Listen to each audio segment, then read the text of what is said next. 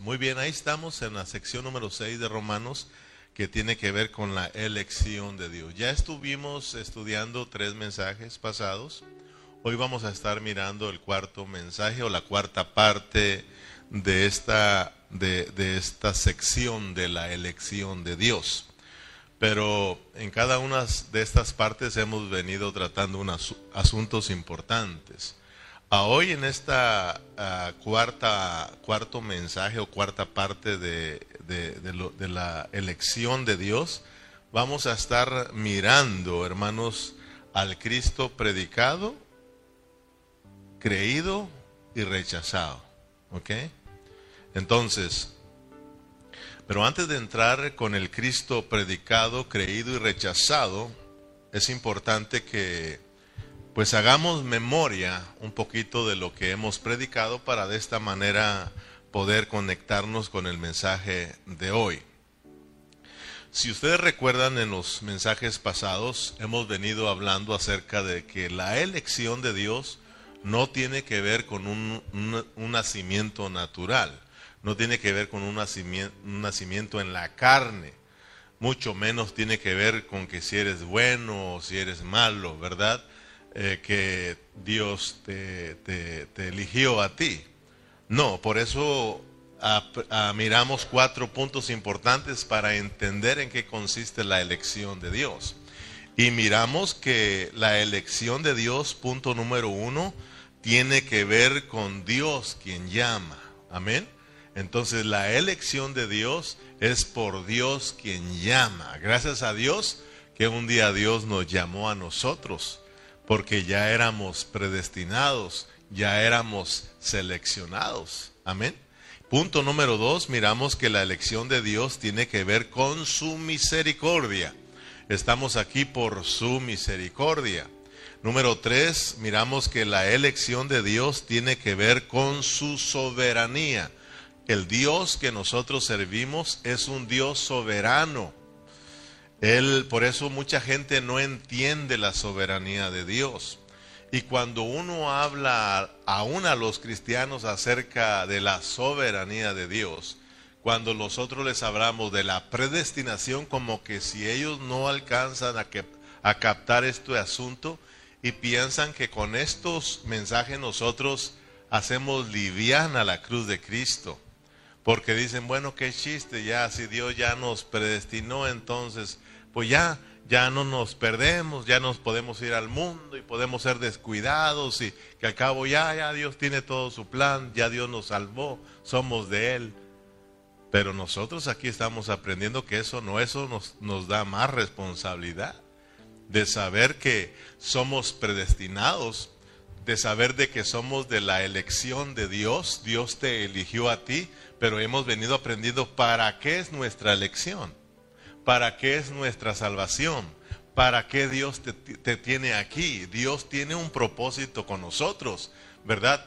Y por eso estamos aquí. Entonces no podemos nosotros ser descuidados. Y número tres, aprendimos que, cuatro, perdón, la elección de Dios tiene que ver con la justicia que es por la fe en Cristo Jesús. Hemos creído en Cristo Jesús, la cual hemos sido justificados y aquí estamos. Es un proceso, ¿verdad?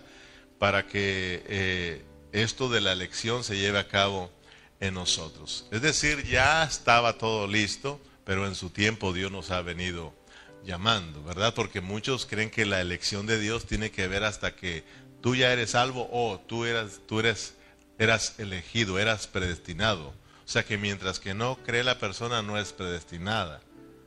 No es así, ya somos predestinados, solo que no sabemos quién. Ahorita no sabemos quién es predestinado, ¿verdad? Eh, no trae nadie, no trae, nadie trae un, rótulo ahí que diga yo soy predestinado, porque dijimos que si ese fuera el caso, entonces fuéramos a predicarle da con toda seguridad diciendo yo le predico a este, este va a ser salvo. Entonces nadie trae ese, ese, ese ese rótulo, como se dice letrero de que soy predestinado o soy, soy elegido. Por eso es de que tenemos que predicarle a todo mundo, a todas las personas. Amén. Esa es nuestra tarea de nosotros, predicar el Evangelio. Entonces, Después miramos que nuestra elección es para que se cumpla el propósito de Dios, como decíamos. O sea, tú, de esta manera tú entiendes la vida cristiana, tú entiendes para, qué estamos aquí, hermano, ¿verdad? No estamos aquí porque le caímos bien a Dios o tampoco estamos aquí porque no tenemos nada que hacer. Hay mucho que hacer. Estamos aquí porque Dios nos escogió. Estamos aquí porque Dios nos llamó. Estamos aquí porque Dios tuvo misericordia y Dios tiene un propósito con nosotros. También Dios tiene una voluntad que se tiene que cumplir y se va a cumplir a través de la iglesia, a través de nosotros, sus hijos. Entonces, aprendimos pues que nuestra elección es para que se cumpla el propósito de Dios. El propósito de Dios, ¿cuál es, hermanos? ¿Cuál es el propósito de Dios?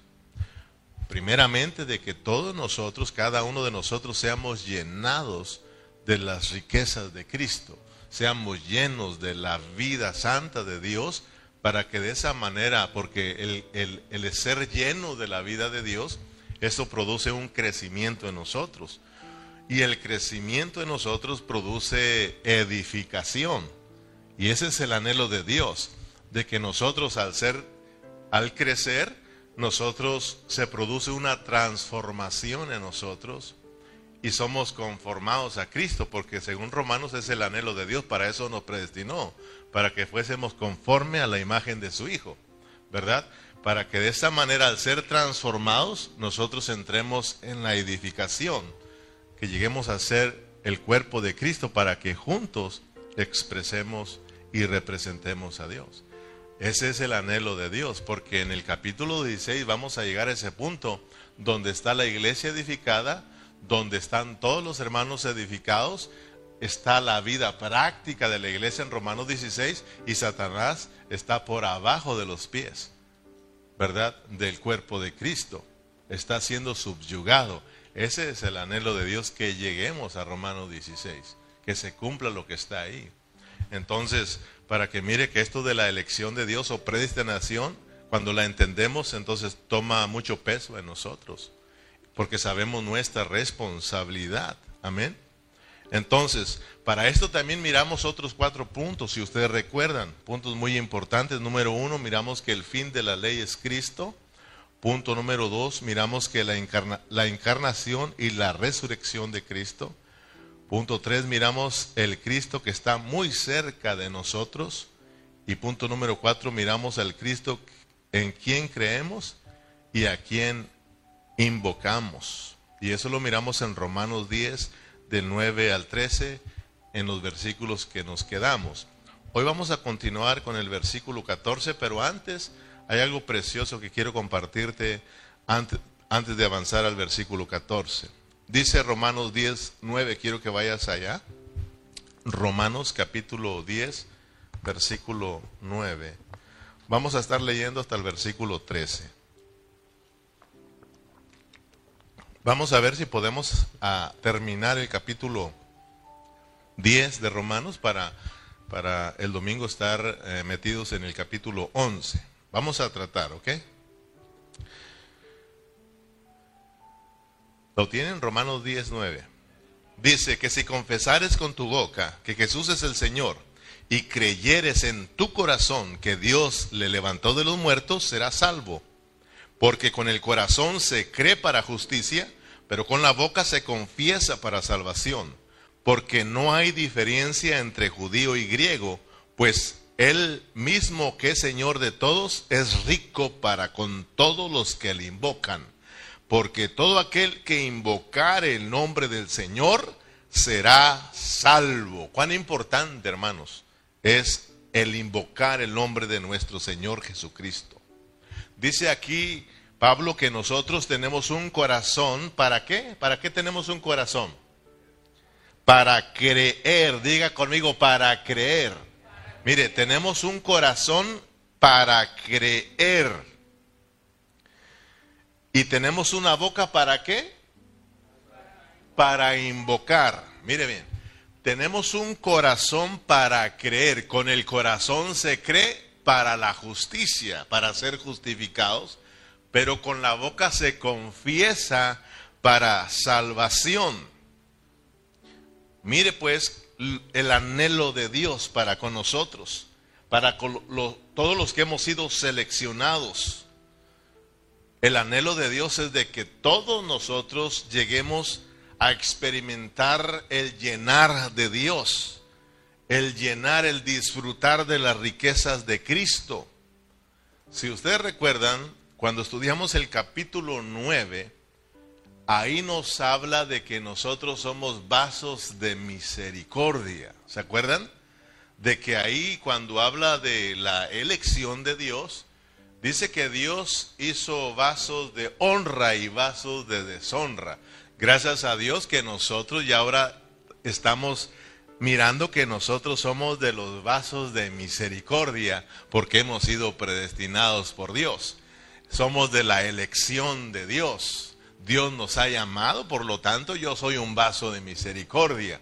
Pero ahora miremos que estos vasos que Dios hizo, Dios los hizo para que en el capítulo 10 de Romanos sean llenos de las riquezas de Cristo.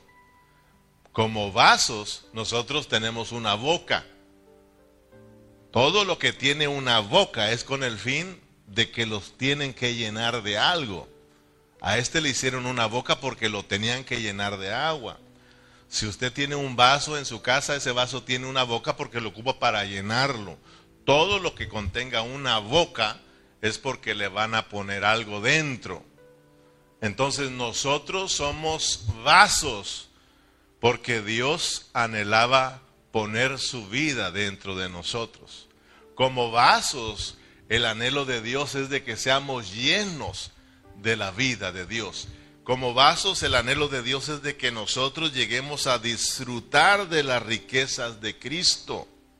Por eso dice en el versículo 23 de Romanos 9, y para hacer notorias las riquezas de su gloria, las mostró para con los vasos de misericordia que él preparó de antemano para gloria, solo siendo llenos, ¿verdad?, de las riquezas de Cristo, eso nos va a llevar a ser gloriosos, es decir, nos va a llevar a ser la expresión de Dios, porque gloria es expresión, ¿verdad? Entonces la gloria de Dios es cuando Él es dado a conocer, cuando Él es exhibido y Dios quiere que seamos llenos para que nosotros podamos eh, expresar a ese Dios maravilloso, expresar las riquezas de Cristo. Amén, hermanos. En Romanos capítulo... Mm, ah, Regresemos al capítulo 10, el versículo 8. Vamos a regresar un poquito. Dice más, ¿qué dice?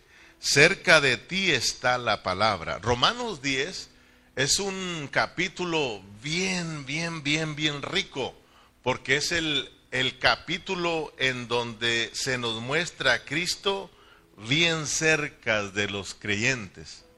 Bien, en ninguna otra parte de la Biblia se explica qué tan cerca está Dios, está Cristo de nosotros.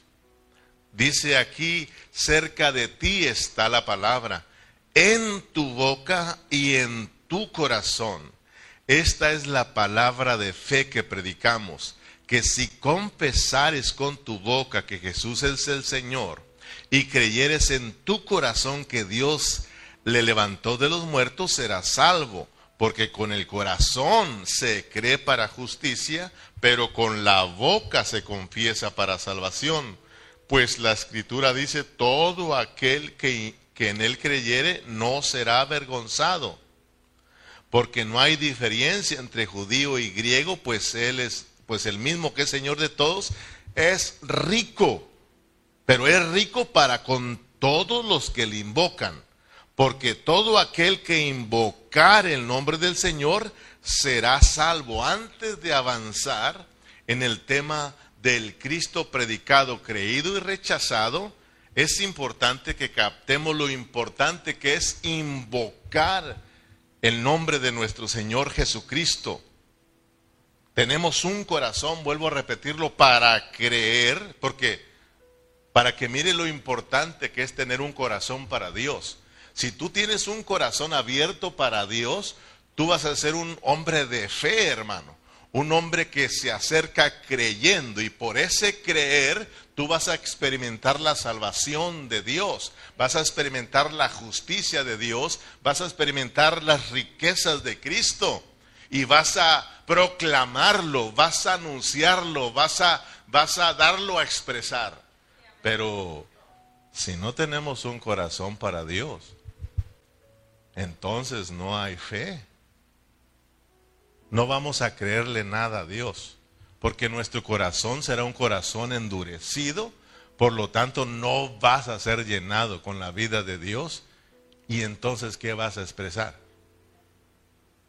Y es cuando tenemos un problema con Dios. ¿Sabes que eso le molesta a Dios, hermano? ¿Sabe que eso le pone muy enojado a Dios cuando Él habla y no le escuchamos? Ahorita lo vas a ver que le pone muy enojado. A tal grado de que si tú sigues de esa manera, Dios te hace un lado, hermano. Y Él se va para con los que le están haciendo caso. Por eso es importante que cuando Dios habla, tengamos un corazón para Él. Y cuando vengamos a este lugar, vengamos con un corazón dispuesto. Una y otra vez te he dicho, trata de estar aquí y no estar pensando en otras cosas. Porque cuando hablamos del corazón, estamos hablando de una parte del espíritu con las tres partes del alma. Ese es el corazón psicológico. Si tus pensamientos están en otro lado, tu corazón está en otro lado. Pero vas a ver qué, qué, cosas tan bonitas nos trae el Señor. Dice Pablo que la palabra está muy cerca de nosotros, en nuestra boca y en nuestro corazón. Fíjase, cerca de ti está la palabra. Y esta es la fe que esta es la palabra de fe que predicamos, ¿verdad? Cerca de ti está la palabra en tu boca y en tu corazón. Después de que yo les compartí, yo me fui meditando y estuve meditando y Dios me enriquecía más. Por eso quiero que tú lo disfrutes. Yo iba pensando en mi boca y en mi corazón, en mi boca y en mi corazón, porque de la abundancia del corazón abre la boca, de la abundancia del corazón abre la boca. Entonces me podía meditar que, que la boca solamente habla cuando hay algo que está abundando en el corazón. De la abundancia, fíjate, de la abundancia del corazón abre la boca. Si, la, si Cristo, la riqueza de Cristo abundan en mí, mi boca va a empezar a expresarla. Si no abunda Cristo, mi boca va a expresar otras cosas. Porque de la abundancia del corazón habla la boca. Si una persona está hablando de que abunda su ira, su ira, su enojo, de eso va a expresarse. Pero si no trae abundancia, va a hablar, su boca sigue hablando porque la boca se dio para hablar. Pero si no hay algo que abunda, entonces la, la boca va a hablar otras cosas. Lo que, a donde quiero llevarte es de que miremos cuán importante es de que nuestra boca esté muy unida a lo que es nuestro corazón. Dice, cerca de ti está, muy cerca de ti está la palabra, en tu boca y en tu corazón. La palabra, la palabra. Estamos hablando del Cristo que está muy cerca. Cuando hablamos de la palabra, estamos hablando de Cristo, ¿sí o no? Porque Cristo y la palabra son una sola cosa. Y también cuando hablamos del Espíritu, estamos hablando de la palabra, porque el Espíritu y la palabra son, una, son lo mismo. Amén o no amén. Cristo es tanto como el Espíritu como la palabra. Por eso Romanos 6 a 63 dice, que las, él dijo, las palabras que yo os he hablado son espíritu y son vida. Amén, hermanos.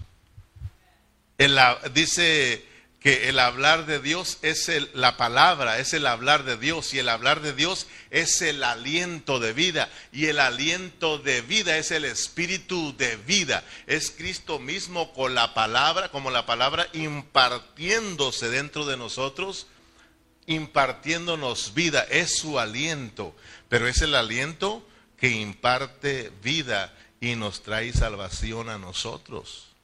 Amén. Entonces, cuando creemos en esto e invocamos el nombre del Señor Jesús, no solamente somos justificados y salvados, sino que esto quiere decir que nosotros somos llenos de las riquezas de Cristo. Empezamos a disfrutar de sus riquezas, porque Dios es rico para con todos los que le invocan, hermanos.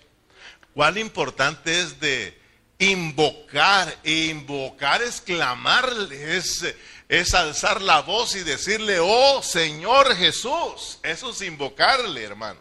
Cuán importante es de que cuando nos acerquemos, nos acerquemos invocando su nombre. Porque no hay diferencia entre judío y griego. Estoy en el versículo 12. Pues el, el mismo que Señor de todos es rico para con todos los que le invocan.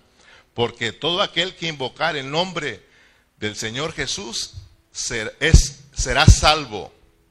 Cristo es rico para con todos los que le invocan. Oh Señor Jesús. No debemos de permanecer callados. Fíjate bien, hermano. No debemos permanecer callados. Cuando un cristiano permanece callado en las reuniones, esto significa que carece de vida. Esto significa que trae síntomas de muerte. Y nosotros no estamos muertos, nosotros estamos vivos porque hemos resucitado, dice Pablo, juntamente con Cristo para una vida nueva. Somos el cuerpo de Cristo o el cuerpo vivo donde fluye la vida de Dios. Entonces, si nosotros nos acercamos con una boca, con un corazón cerrado y una boca cerrada y no invocamos, eso es asunto de muertos. Un muerto no habla, hermano. Por eso la palabra dice, levántate tú que duermes de entre los muertos y te alumbrará Cristo, hermano. Es importante nosotros llegar a este lugar y abrir la boca, pero no la abrimos porque venimos muy vacíos. No hemos disfrutado durante los días pasados las riquezas de Cristo, hermano.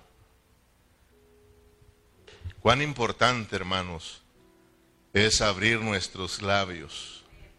No debemos de permanecer callados.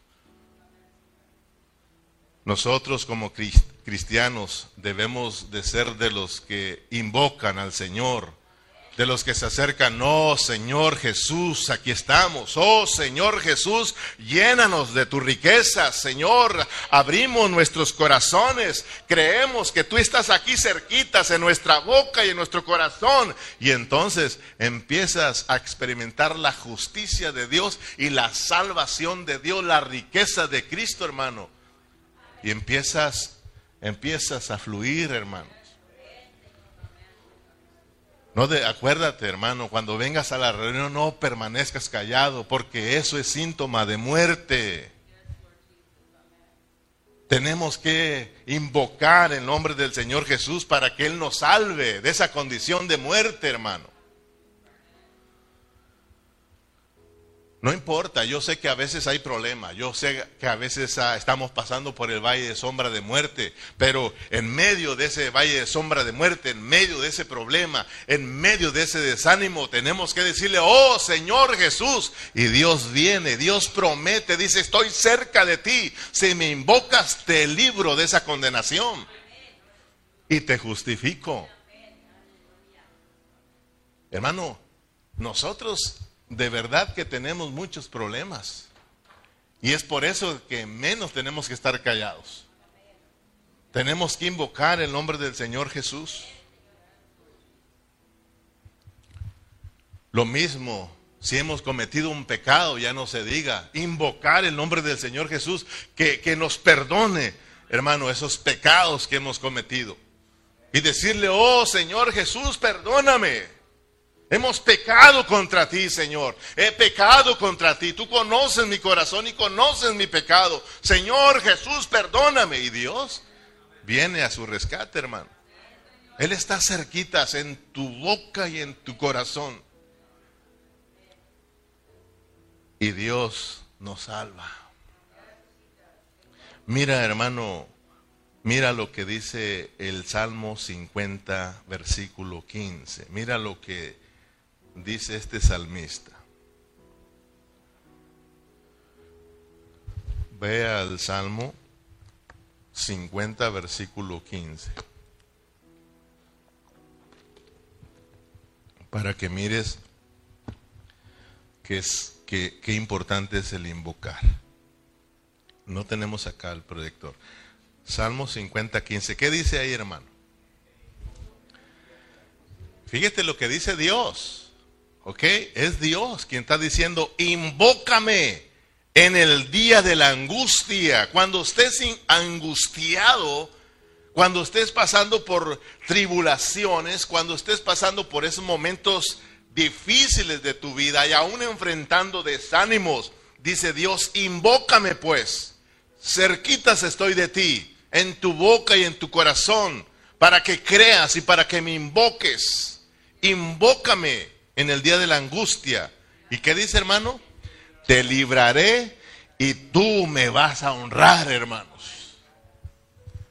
Si tú brincas al 145, versículo 18, Salmo 145, versículo 18 para que veas qué cerca está Cristo de nosotros. ¿Cómo dice ahí, hermano?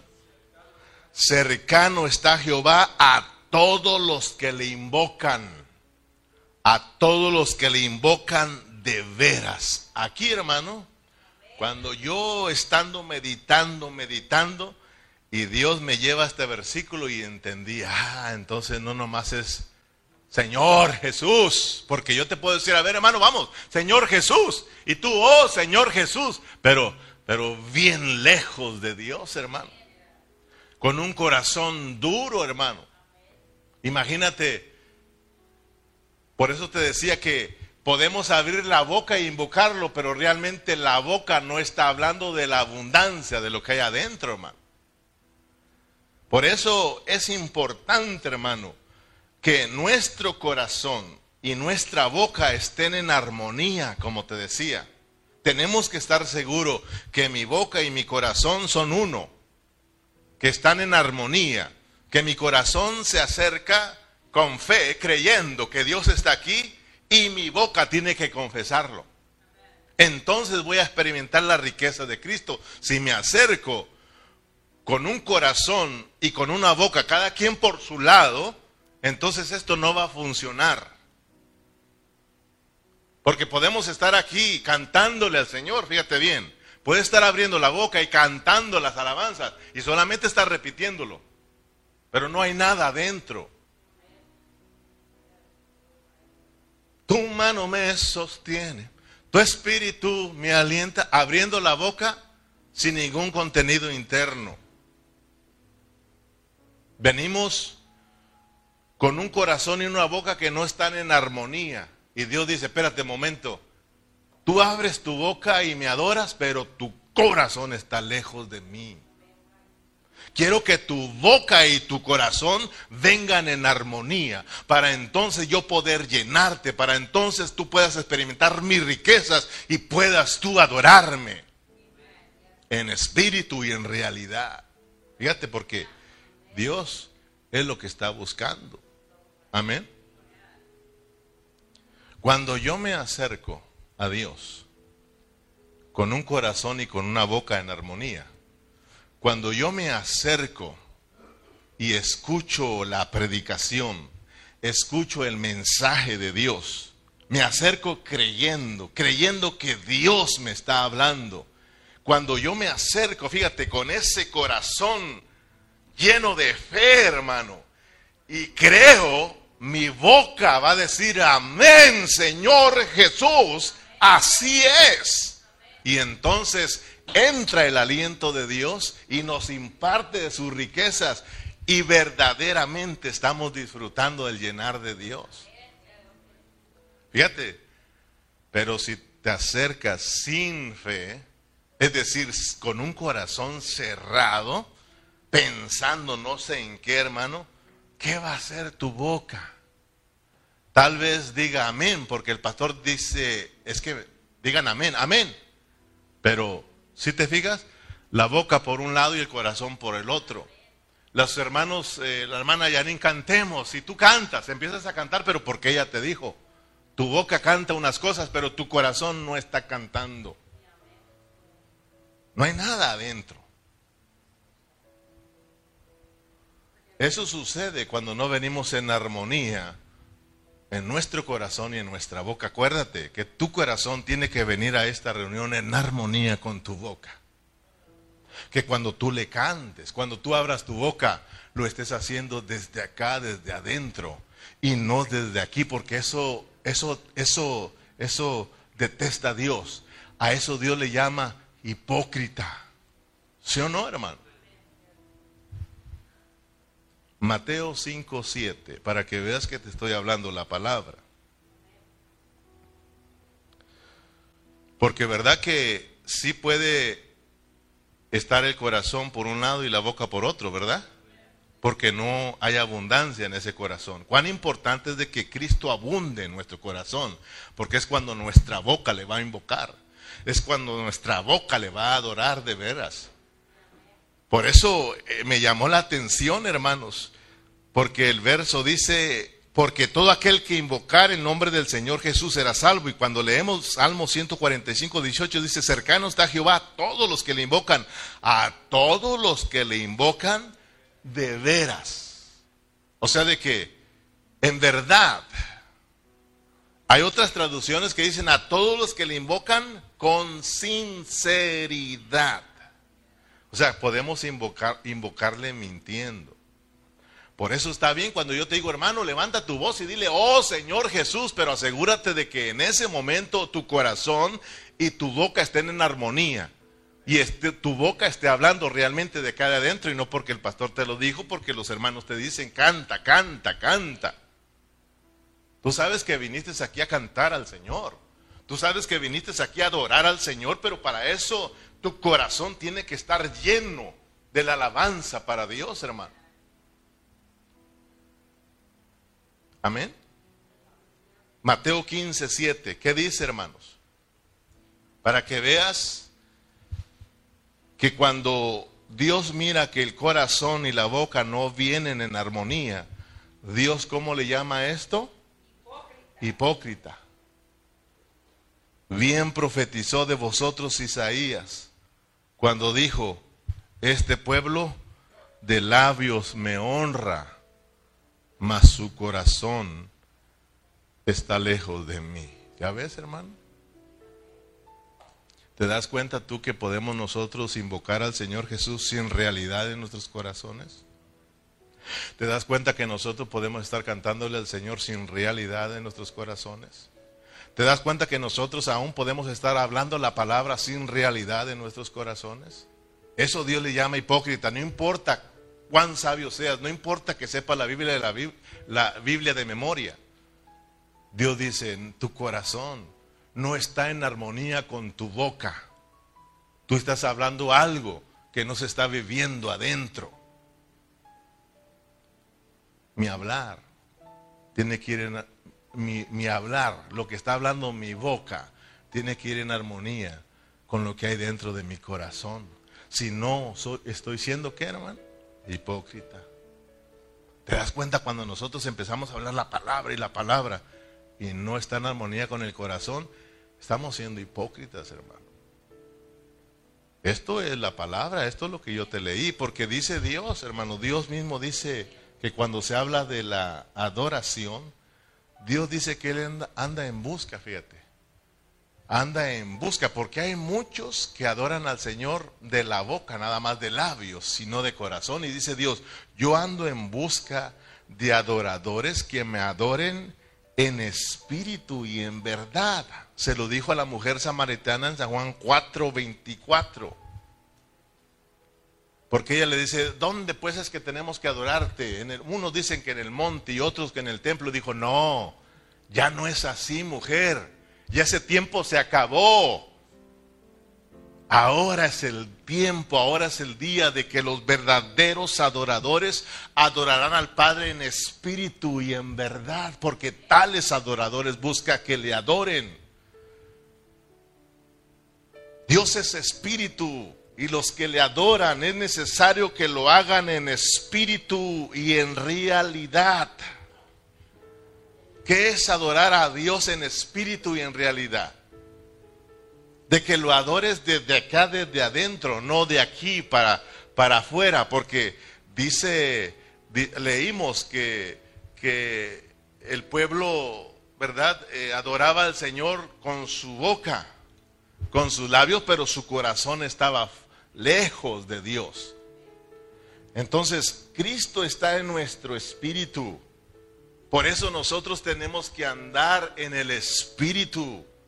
Por eso tenemos, estas reuniones son espirituales. Tenemos que venir ejercitando nuestro espíritu.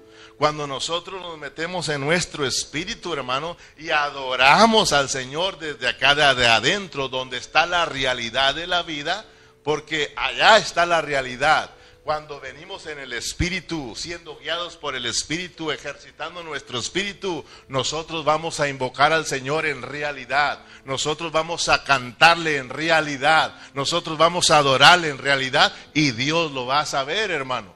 Y es cuando Él se va a glorificar, Él cuando Él se va a agradar de nosotros. No importa lo que estemos, dicen, este pueblo me está honrando de veras, sin hipocresía. Y podemos saber miles. Pero si no lo hacemos de corazón, dice Dios, yo no escucho este ruidajo. Y aunque hagamos un ruidajo, todos desentonados, pero lo hacemos de acá, de adentro, Dios le agrada. Ahora, no estoy en contra, no estoy diciendo que hay que, que tocar desafinados y desentonados, porque luego se malinterpreta. Amén, hermanos. Es importante, pues, que nuestro corazón y nuestra boca estén siempre en armonía. Eso es vivir en realidad. Amén. Eso es expresar realidad. Señor Jesús, desde acá, desde adentro. Porque Dios te está hablando, Dios se te revela, lo crees, ¿verdad? Lo crees, lo miras, lo puedes percibir y no te puedes contener. Amén. Amén. Y eso es de acá, de, adentro, hermano. El Cristo predicado, creído y rechazado. Fíjate que ya se me va a acabar el tiempo y apenas voy a empezar. Voy a darme una carrerita rápido así, póngame atención para tratar de irnos pronto y terminar el capítulo 10. Romanos 10, 14. ¿Cómo pues invocarán en aquel en cual no han creído? ¿Y cómo creerán en aquel en quien no han oído? ¿Y cómo oirán sin haber quienes predique? ¿Y cómo predicarán si no fueren enviados? Como está escrito, cuán hermosos son los pies de los que anuncian la paz, de los que anuncian buenas nuevas como nosotros, como te decía, eh, como nosotros no sabemos quiénes son los que son predestinados, como nosotros no sabemos quiénes son de la elección de Dios, entonces nosotros tenemos la responsabilidad de predicar el Evangelio a todas las personas. Esta responsabilidad no es para el pastor, esta responsabilidad de predicar el Evangelio no es solo para el pastor, no es solo para los ancianos, no es solo para los maestros. Esto de predicar el Evangelio es para todo el que es cristiano. Si tú eres cristiano, tú tienes que abrir tu boca, tú tienes que ir y predicar el Evangelio, porque cuán hermosos son los pies de los que anuncian la paz, de los que anuncian buenas nuevas, de los que anuncian, de los que predican el verdadero evangelio. Esos pies son hermosos, dice la palabra. Tenemos la responsabilidad de predicar el evangelio, hermanos. Las personas que son predestinadas, las personas que son de la elección de Dios, ellas van a escuchar el Evangelio y ellas van a creer al Evangelio. Nuestra tarea no es convencer a nadie. Nuestra tarea no es salvar a nadie. Nuestra tarea es predicar el Evangelio y Dios va a llamar al quien escogió y Dios va a salvar al quien de él tiene misericordia. Nuestra responsabilidad es solo predicar el Evangelio. Nosotros, hermanos, como queremos atraer a la gente, como queremos salvar a la gente, por eso nos, nos desanimamos, porque hablamos, hablamos y no entienden y no quieren. Y uno se desanima. Me pasa aquí, a mí también, pero Dios me dice, predica, ese es tu jale. Mi jale será salvarlos. Amén. Entonces hagamos cada quien nuestro jale. Yo estoy haciendo el mío, ¿verdad? Porque a veces te digo eso, porque a veces vamos, o sea, cuando tú predicas, el que es de fe el que es predestinado, él va a escuchar la voz de Dios porque ya existe. Y va a decir, ese soy yo. Y Dios me está hablando. Y entonces es cuando viene a los pies de Cristo arrepentido y se reconcilia con Dios. Pero nosotros tenemos que predicar, predicar a todos. Ahora, a veces predicamos una vez y el hecho de que una vez te rechacen no significa que no es predestinado. Agua porque podemos equivocarnos. Por eso mientras que se nos presenten, se nos atraviesen, tenemos que estar predicando. Siempre, siempre tenemos que estar predicando. Si 50 veces tienes que predicarle al mismo, síguele predicando. Y si 50 veces, eh, hermano, te rechaza, síguele predicando. O sea, nosotros tenemos que predicar el Evangelio, tenemos que predicar a Cristo a todos. Pero acuérdate, que hay quienes van a creer en Cristo y otros van a rechazar a Cristo. Pero no nos vayamos con la primera, ¿verdad?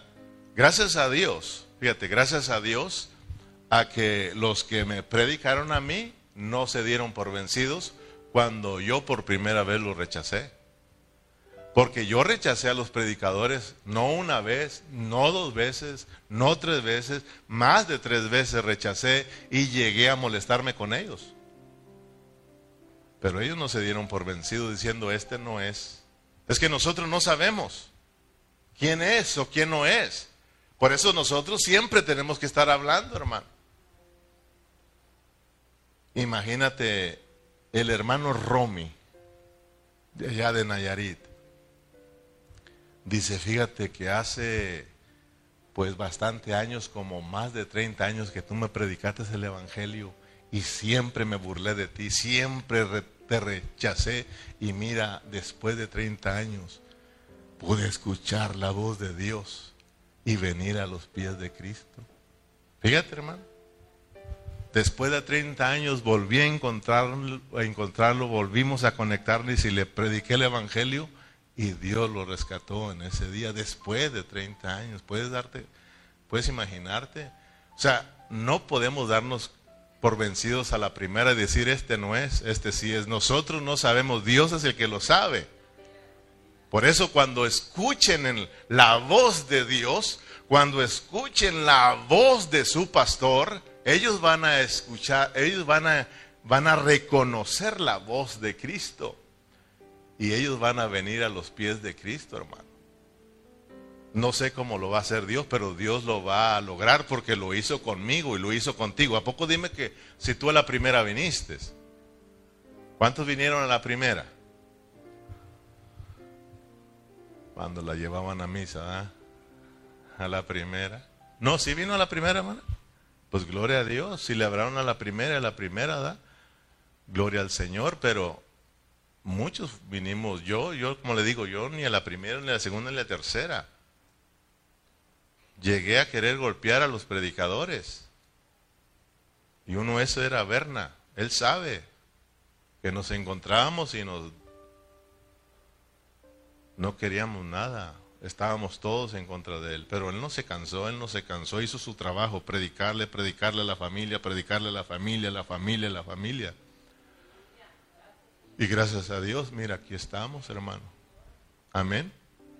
Nuestra responsabilidad, ¿cuál es entonces? Predicar, predicar, predicar, predicar al Cristo crucificado, al Cristo resucitado, predicarlo, predicarlo, proclamarlo, proclamarlo, y Dios se va a encargar de traer al quien al quien Él va a llamar, al quien es predestinado. Nosotros hablamos y Dios hará el resto. San Juan 6:64. San Juan 6:64. Vayamos allá.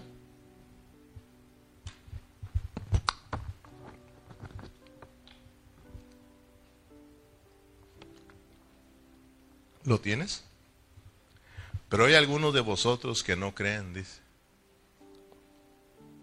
Porque Jesús sabía desde el principio quiénes eran los que no creían y quiénes le había de entregar. Y dijo, por eso os he dicho que ninguno puede venir a mí si no le fuere dado por el Padre. ¿Te das cuenta que esto se llama elección de Dios? Esto se llama predestinación y el quien sabe quién va a venir y quién no va a venir, quién va a creer y quién no va a creer, ese es Dios. Ese es Dios. Gracias a Dios que tú, que tú y yo éramos de Él, hermano. Éramos de Dios, éramos de Cristo y cuando nos predicaron a Cristo, cuando nos predicaron el Evangelio, nosotros respondimos a la voz. Gracias a Dios. Estoy hablando eso porque Pablo dice que para que alguien pueda creer en Cristo y pueda invocarle y pueda ser justificado y pueda ser salvo.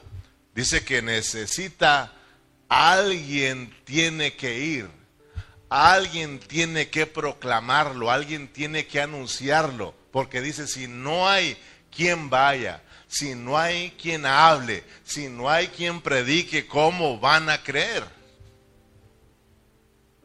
Estoy hablando eso para que miremos cuán importante es que nosotros hablemos la palabra de Dios. Por eso te decía que gracias a Dios por aquellos que vinieron a predicarnos. Gracias a Dios por esos siervos que vinieron a predicar, entendieron su responsabilidad y te hablaron, me hablaron la palabra y por esa palabra estamos aquí, hermano. Porque si ellos no fueran enviados, si no hubieran sido enviados, si no hubieran venido hacia nosotros, sabe Dios, hermano. Ahora, nosotros tenemos que hacer lo mismo, tenemos que ir con otros y hablarles y predicarles para que vengan a los pies de Cristo. Amén. Como cristianos tenemos esta responsabilidad. Todos los hijos de Dios tenemos que hablar, tenemos que hablar, tenemos que predicar. Es de la única manera que las personas van a escuchar, es de la única manera que las personas van a creer y es de la única manera que las personas van a invocar el nombre del Señor Jesús. Si nosotros vamos, si nosotros vamos a predicar el Evangelio. Amén. Ya, ya fuimos enviados, hermano. Ya, ¿verdad? ¿Cómo van a creer? ¿Cómo van a creer si no fueran enviados? Usted y yo ya somos enviados. Amén. Dice la palabra en Mateo, ir por todo el mundo y predicar y hacer discípulos y bautícenlos, sumérjanlos en el Padre, en el Hijo y en el Espíritu Santo. Enseñen todo lo que yo os he enseñado. Tenemos esa responsabilidad. Amén. De ir y predicar. Predícale a tu familia, predícale a tus vecinos, predícale a tus compañeros de trabajo. Donde quiera que caminemos, pidámosle al Señor que nos dé la valentía y nos dé palabras para que nosotros podamos eh, dar testimonio de Cristo, hermano. De predicar su evangelio. Romanos 10, 16.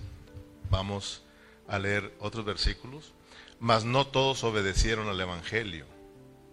Fíjate bien, mas no todos. El Cristo predicado, el Cristo creído y también el Cristo rechazado.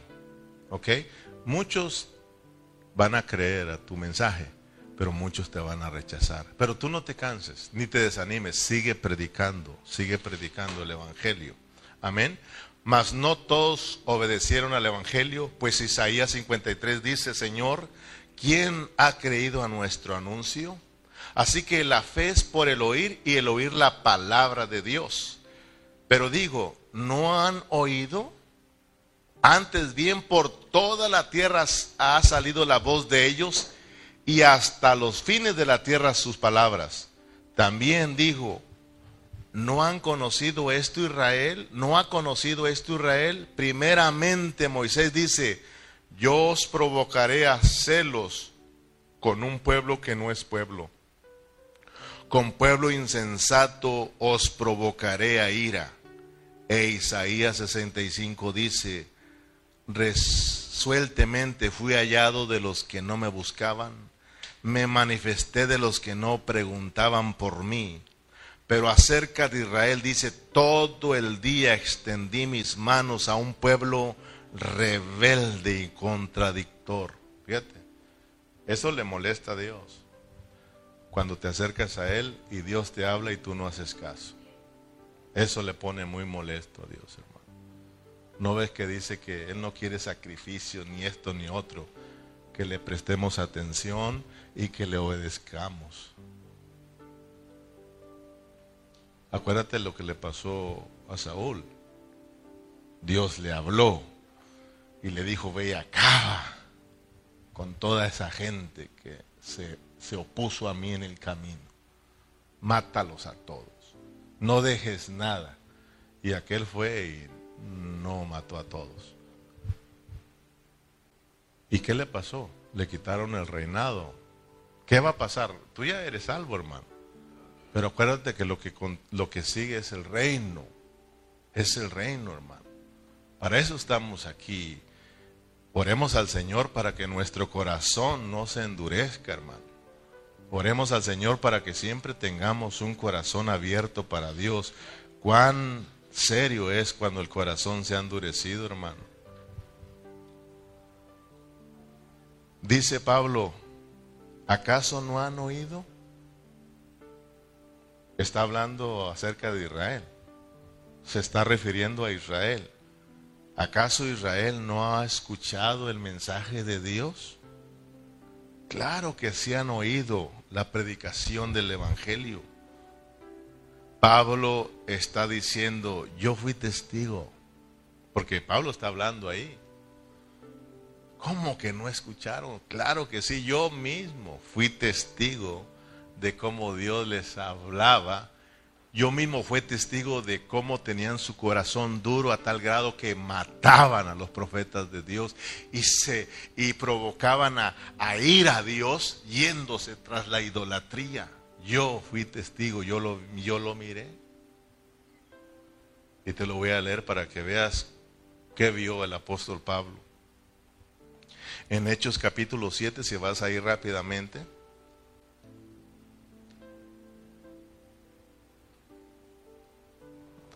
¿Lo tienes?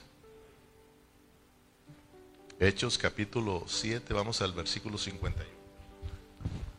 Versículo 51.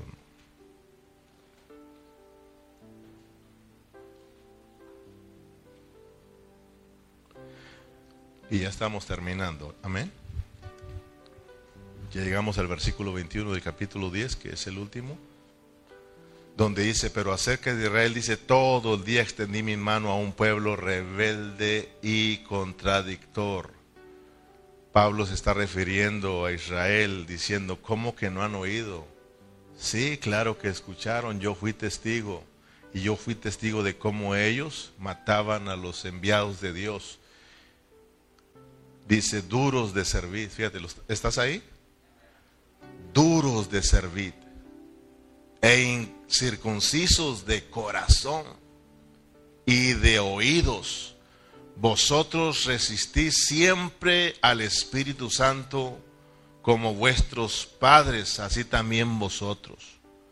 ¿A cuál de los profetas no persiguieron vuestros padres? Y mataron a los que anunciaron de antemano la venida del justo de quien vosotros ahora habéis sido entregados, ah, ahora habéis sido entregadores y matadores. Vosotros que recibisteis la ley por disposición de ángeles y no la guardasteis, oyendo estas cosas, se, se enfurecieron en sus corazones y crujían los dientes contra él. No dice Pablo, contradecían siempre, contradictorios. Imagínate que una vez le dijo a Dios que ellos eran esclavos. Y dijo, ¿cuándo, ¿cuándo hemos sido esclavos? ¿De quién hemos sido esclavos, Dios? Imagínate, hermano. Si conociendo la historia, hermano, y ellos diciendo, no, nosotros nunca hemos sido esclavos de nadie.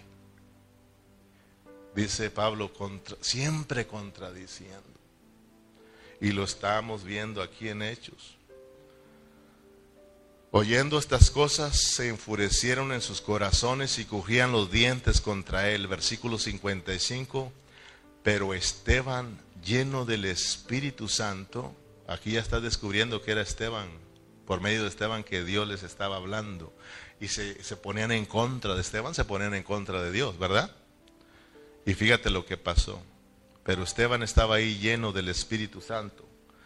Puesto los ojos en el cielo, vio la gloria de Dios y a Jesús que estaba a la diestra de Dios y dijo, he aquí veo los cielos abiertos y al Hijo del Hombre que está a la diestra de Dios. Entonces ellos, dando grandes voces, se taparon los oídos. ¿Te das cuenta, hermano? Fíjate cómo estaba el pueblo, ¿eh?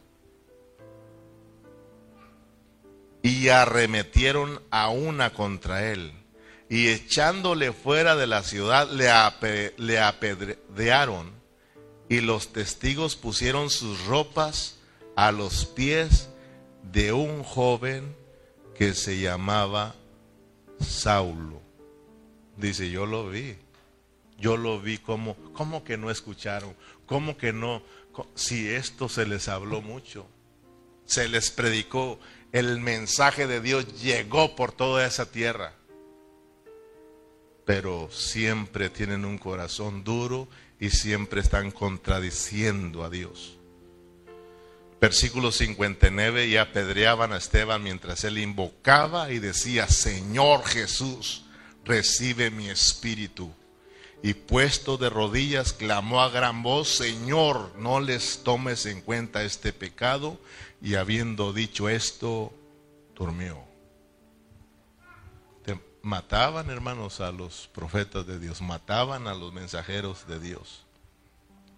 Entonces, fíjate, debido a que Israel rechazó el mensaje de Dios, el mensaje de la gracia que es Cristo, hermanos, Dios tuvo que buscar, dice Pablo, a un pueblo que no le buscaba a Dios. ¿Sabes?